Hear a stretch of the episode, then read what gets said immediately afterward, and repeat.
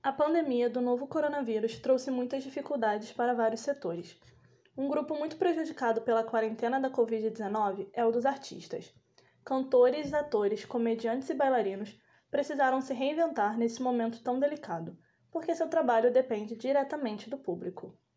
Uma das soluções encontradas foi a mudança de apresentações presenciais para o mundo virtual. A tecnologia ajudou os artistas a manterem seu trabalho relevante dentro de suas próprias casas. As lives fizeram muito sucesso, principalmente nos meses iniciais da quarentena da Covid-19. Alguns artistas continuaram com essa prática e também adaptaram seu trabalho para as mídias digitais. Através de plataformas como o YouTube e o Instagram, os trabalhadores do setor cultural migraram para o mundo online.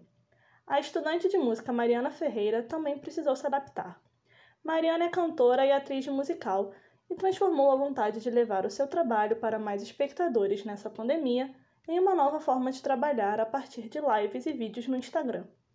Para continuar expondo meu trabalho, é, eu comecei fazendo algumas lives com um amigo meu no Instagram. É, eu na minha casa, ele na dele, claro. E aí, a partir da primeira live que nós vimos a quantidade de pessoas, nós decidimos fazer uma live com um dia mais certo, então começamos o nosso projeto do Musiquinta.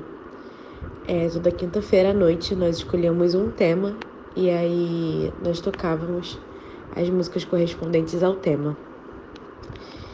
E eu comecei a fazer alguns vídeos caseiros é, feitos por mim. Eu, to, eu toco piano também, além de cantar. E eu que editava todos os vídeos e postava na plataforma né, do Instagram.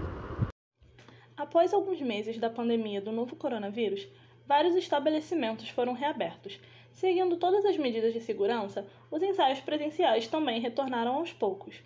O ator Isaac Belfort compõe o elenco musical Hairspray, uma produção do Seften, no Rio de Janeiro.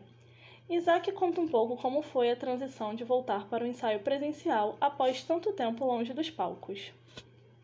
Hairspray a gente voltou com toda a medida de segurança, é, distanciamento, é, com horários de escala do elenco, com uso de máscara, que principalmente no Hairspray é uma dificuldade porque a gente dança muito, então dançar com máscara é um pouco complicado, mas mesmo assim a gente está fazendo ainda.